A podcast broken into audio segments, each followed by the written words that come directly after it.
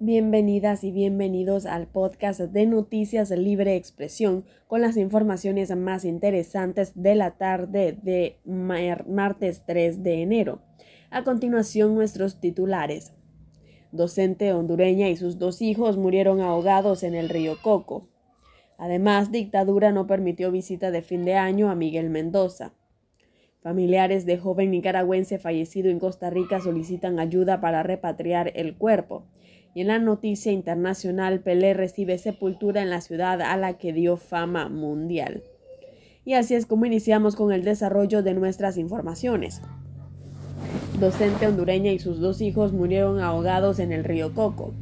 La maestra hondureña Karen Yadira Cruz, de 26 años, se preparó con mucho entusiasmo junto a sus dos hijos, Hazel de 12 y Diego de 7 años, para viajar a Nicaragua y despedir el año 2022 junto a sus familiares. La mujer junto a los menores subieron a un cayuco el pasado 31 de diciembre para pasar el río Coco en el sector de Huaspán, Caribe Norte de Nicaragua, y llegar donde sus familiares y departir con ellos. En el trayecto y poco antes de llegar a tierra, el cayuco se llenó de agua y se hundió con ellos, y no pudieron ponerse a salvo porque no sabían nadar, según detalla uno de sus familiares.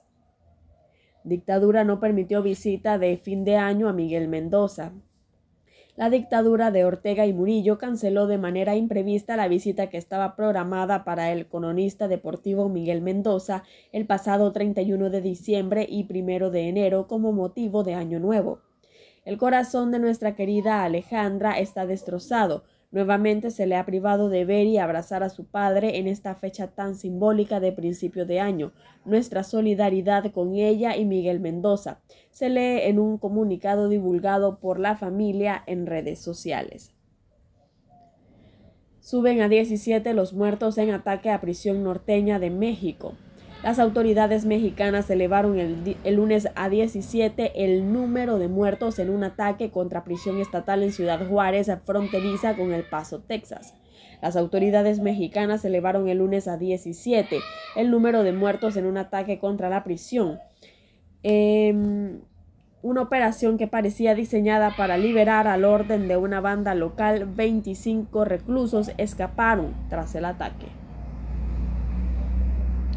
En otras informaciones, familiares de joven nicaragüense fallecida en Costa Rica solicitan ayuda para repatriar el cuerpo. Familiares del joven Junior Bernardino Morales Zamorán, de 29 años de edad, quien perdió la vida este primero de enero en la vecina del sur Costa Rica, en horas de la madrugada solicitan apoyo para repatriar su cuerpo, el que de momento se encuentra en una morgue costarricense.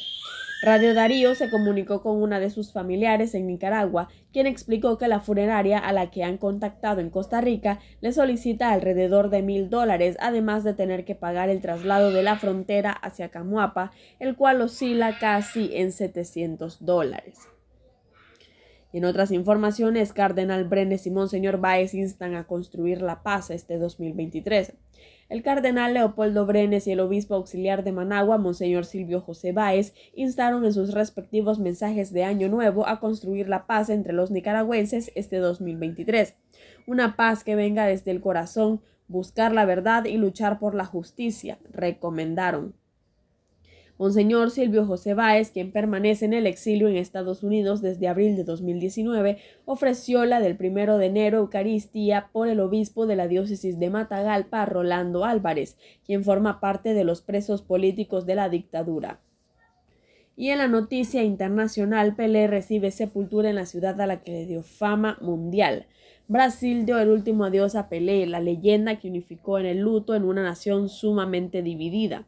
Pelé fue sepultado el martes en la ciudad a la que convirtió durante años en una capital futbolística del mundo, lo que marcó el final de los funerales del astro, cuyo deceso causó pesar entre millones de aficionados dentro y fuera de Brasil.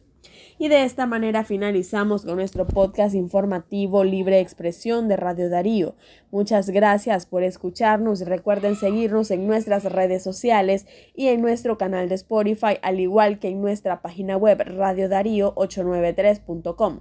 Muchas gracias por su fidelidad y recuerden que juntos derrotamos la censura.